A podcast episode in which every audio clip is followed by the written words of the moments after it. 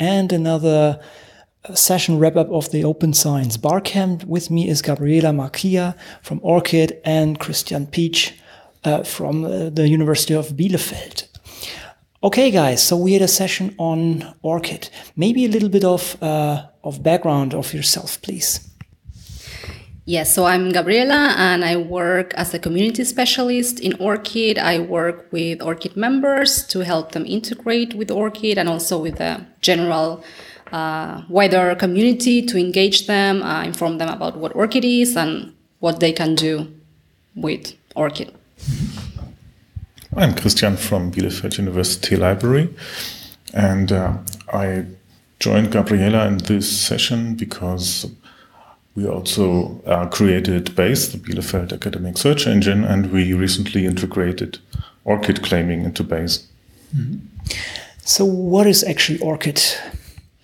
ORCID um, is the open researcher and contributor identifier and is a persistent identifier and it helps um, connecting researchers with research. And we, we, saw a wide adoption of this in the recent years, right? There were a lot of identifiers before, but I think only ORCID really, well, could could convince a lot of parties to join forces and come together. And this is the the de facto standard meanwhile for this. So this is actually a great achievement, I would say, right? Um, that we have this now, and this helps to well identify researchers, especially if you're name that is uh, widely used, you might appreciate that you you can be now addressed directly. Um, so, what is maybe the, the structure of your organization and how, how are you operating? Well, it's an open organization. Um, we are based all over the world in many different uh, continents, and we are people from many diverse backgrounds, nationalities, languages, cultures, and we serve the community. Uh, we spend a lot of time engaging uh, with all the sectors to make sure we understand their needs and can help them uh, solve their issues, especially the name ambiguity issue, of course. Mm-hmm. Um, we discussed in the session a lot of uh, new developments and, and maybe also bumped into some, some questions that uh, participants had. Maybe you can, can point to some of them here. So one was what, what, what are re recent developments or future developments that are ahead now?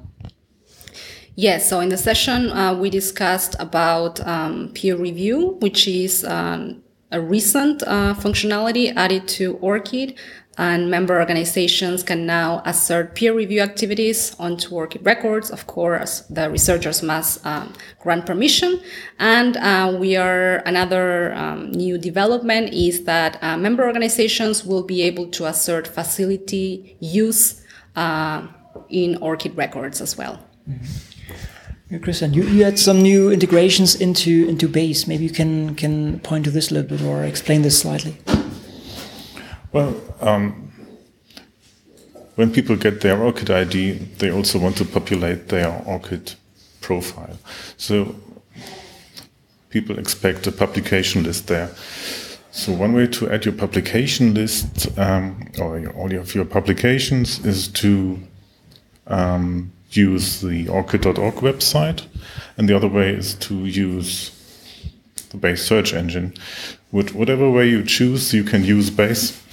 And if you choose orcid.org, you just click Add Publications. You select from the list of search and link providers uh, Base, the search engine, and then you are directed to the Base website and you can claim your publications. And then you can push them to ORCID, and so they are um, unambiguously attributed to yourself in Base as well as in org kit.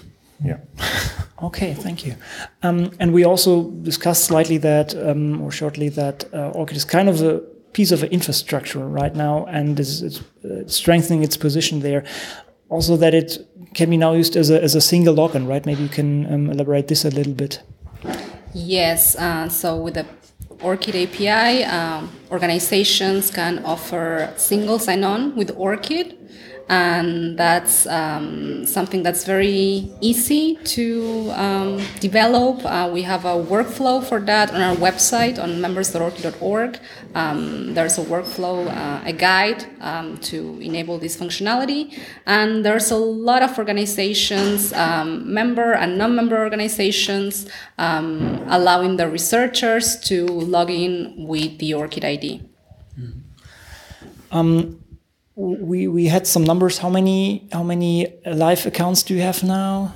We have more than four and a half million IDs, which is pretty good. But I think there's still room for improvement. So basically, we, we can invite everybody getting an um, ORCID ID because it's it's really helpful and useful and removes a lot of friction. And I guess in future this will become even more useful and even more better and with more integration by different services. This is definitely um, well a tool to use and uh, it's the default standard meanwhile. Anything to add? Any any any points that we missed that are worth mentioning? We did a little bit of myth busting in this ah. session. So for instance it's not true that you can an ORCID for a group of people only for single people. You should get an ORCID for yourself. That's the best way to do it Mm. So there might be soon some other standards. You mentioned this for, for groups or for institutions, right? This is on the horizon, right?